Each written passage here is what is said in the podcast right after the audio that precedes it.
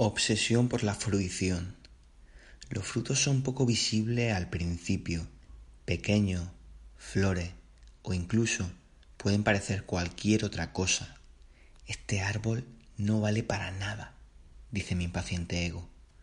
Los frutos son y están, pero impresionan invisible a simple vista si no me paro a observar por un momento con detenimiento. En ocasiones se almacenan bajo tierra, a veces están sucios, otras se camuflan con algo inerte.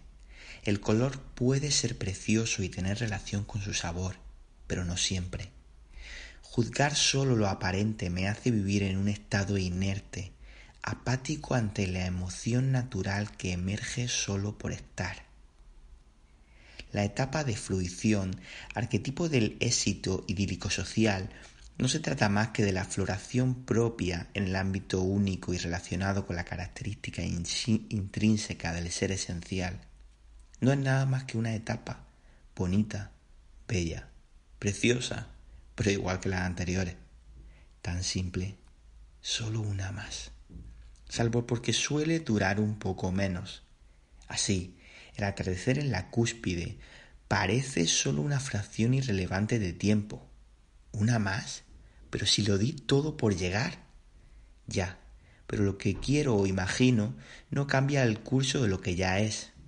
A veces me pillo persiguiendo solo la etapa de fruición, mientras evito y miro para otro lado en las fases de ocaso y preparación.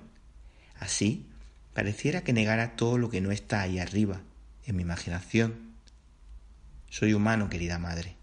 Admito mi inconsciencia cíclica, aunque no hay excusa para no realizar este trabajo presente, estelar, y voltear la atención a lo que está y me está sucediendo justo en este instante. Si cuido este ahora, la floración es cuestión de tiempo. ¿O no? Eso nunca lo sabré realmente, mas es lo máximo a lo que puedo aspirar, permitir que emerja, que emerja y observar. Sigo con ello, aprendiendo, observando, recibiendo, dando y estando. ¿Dónde está puesta ahora tu atención? Recuerda apoyar este contenido si es útil para ti. Te invito a unirte al grupo de Patreon para tener acceso a contenido exclusivo.